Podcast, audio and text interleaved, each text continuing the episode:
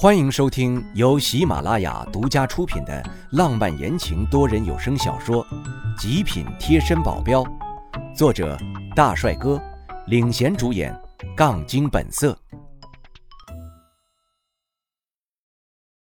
第一百四十二章，招摇二世祖。我笑而不语，找了个包厢坐了下来。这里的服务特别周到，每个包厢。就连每个桌子都有一个特定的服务员在旁边待命，而且这里的人个个长得都不说很美，但也是中上的姿色。一两个还好，整个大厅下来，服务员都是这样，那就足够赏心悦目了。光这一点就足够吸引一大批顾客前来了。而且这里可是帝都啊，最不缺的就是有钱人了。有钱人就不会在意这里的消费有多贵了，所以一进来。这里就是很火爆的场面。这么多人，难道这里消费不贵？那女人惊叹出来，忽然想起来，我们都聊了好一会儿了，我居然还没有问她的名字，这真是尴尬呀。呃，那个，你叫什么名字来着？这话问的我都不好意思了。还好她性格直爽，没有计较太多，跟我说，她叫宁贝贝。我点了点头，进了包厢。运气还算是好的，这是最后一个包厢了。要是再晚一点就没有了。在我准备踏进包厢的时候，一个聒噪的声音传了过来：“停下！”周围除了一个服务员，就只有我们三个人，很明显就是在对我们说。我不悦地转过身，心疼高佩珊，她现在都怀孕八个多月了，挺着一个大肚子，站着多不方便。我想让她赶紧坐下。到底是谁在这个时候打断我们？我一看，是一个头发染的杀马特模样的年轻人，明明也就十八九岁的样子，硬是要装得很老成。我直接一个眼神过去：“你有什么事吗？”如果眼神可以杀人，他现在已经不知道死了多少次了。哼！今天你们不走运，这个包厢我们要了。哦，大厅那儿还有一个空位。你们去那儿吧。他很是趾高气扬的说话。我顺着他手指的方向看过去，大厅还真的有一个空位，但是那是一个角落，完全不通风。角落就算了，旁边还有一个垃圾桶，虽然隐藏的很深，做成了假山的模样，但哪里躲得过我的眼睛？要是坐在那儿吃饭，还不得被臭死啊！我嘴角抽了抽，看着他。我要是说不呢？他被我激怒了。但是没有跟我发飙，我注意到他旁边有一个很美的女孩，不过应该是很骚的女孩，杀马特配上她也就算绝配了。这男的应该是在这女人的面前维持自己的形象吧？呵，小孩子的行为，本来我哪会管这种事儿，但是算盘都打到我头上来了，我就不能不管了。他不屑地用鼻孔对着我，哼。你也别说我不近人情，你们只要把包厢让给我，今天你们这一顿我包了。喂，你太帅了，我就喜欢你这一点霸气。他旁边的女人对着他的脸亲了上去，要不是大庭广众的，他们是不是就在这儿滚床单了？这也太不知廉耻了吧！我沉下脸，不好意思啊，我还不缺这点钱。说完。我就搂着高佩珊的腰走进包厢，怎么能把时间浪费在这种人渣身上呢？而他没打算就这样放过我，大步上前拦住了我的去路，直接大喊着：“我不管！今天这个包厢你不让也得让！”我彻底的失去耐心了，滚！三秒之内不滚就别怪我不客气了。你好了，三秒钟已经过了。话音一落地，我的脚就踢了上去。这里正好就在楼梯，我一踢，直接就把他踢下楼梯。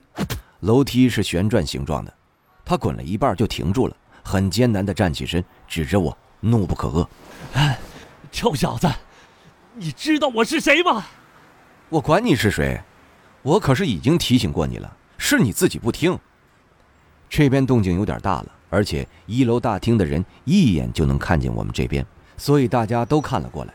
大家嘴里还念念有词：“哎，那不是李家的小子吗？好像是哎，看那头发就知道了。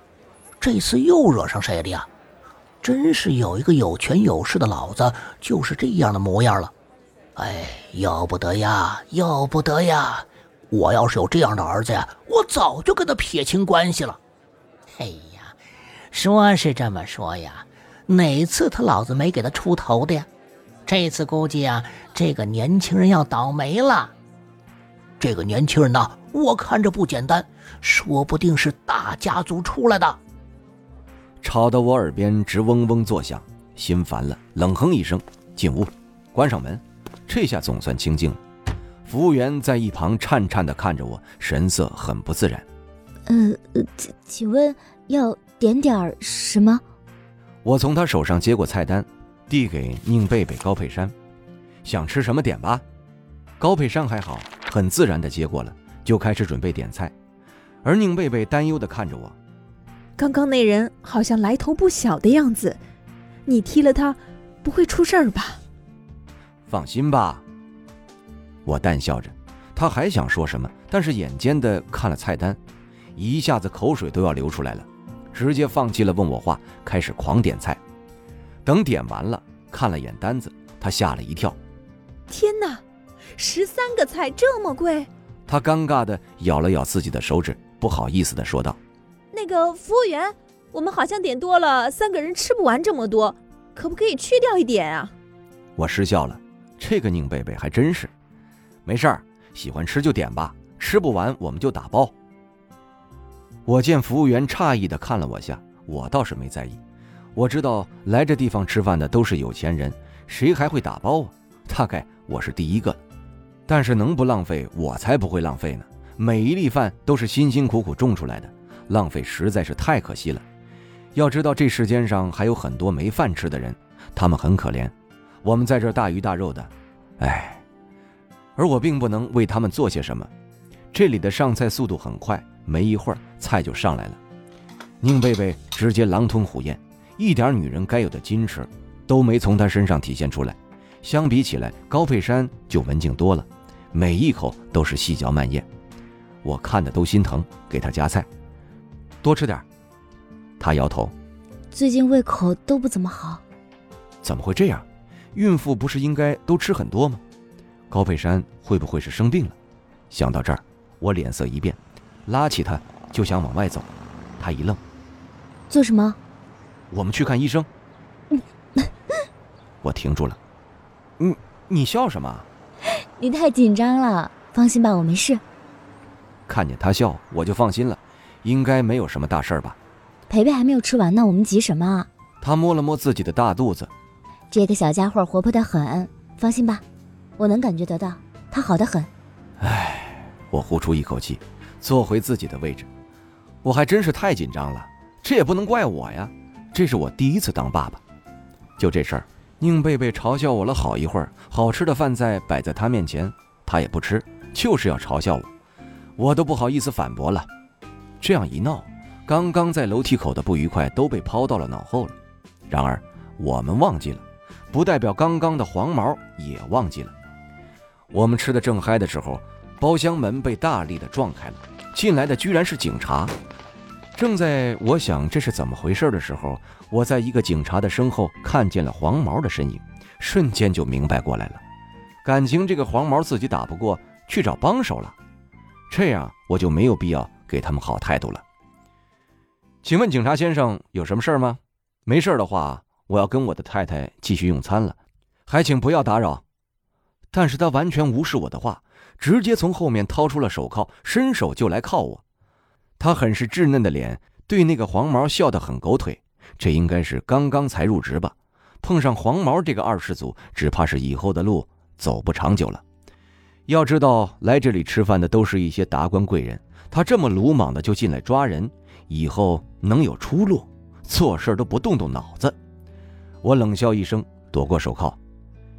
警察先生，就算是嫌疑犯，也要先审讯一番吧？怎么上来就要抓我？这有点不对吧？抓你就是抓你，哪来那么多废话呀？他恶狠狠地瞪着我，说完还可能还觉得不够凶狠，还对我呲牙咧嘴的。包厢外慢慢的聚集了不少人，都是看热闹不嫌事儿多的。那警察迟迟扣不住我，面子有点挂不住，对我吼道：“赶紧的！现在我只是抓你，要是不乖乖配合，等下有你的好果子吃。我眯起眼，再说一次，不要打扰我们吃饭，否则……就在这个时候，旁边的高佩山忽然惊呼起来：“怎么了？”我肚子痛，他一直在踢我，我是不是要生了？他捂着肚子很难受，预产期还有半个月才对呀，怎么这会儿要生了？难道要早产了？我色变，早产的风险太大，我可耗不起。我急忙横抱起她，一脚踹开了挡在门口那些警察，一个快步冲了出去。那些人还想拦住我，别走，谁允许你们走的？我脸色完全沉了下来，看都没看他们一眼。引气出体，把他们弹开了。听众朋友，本集已播讲完毕，感谢您的收听。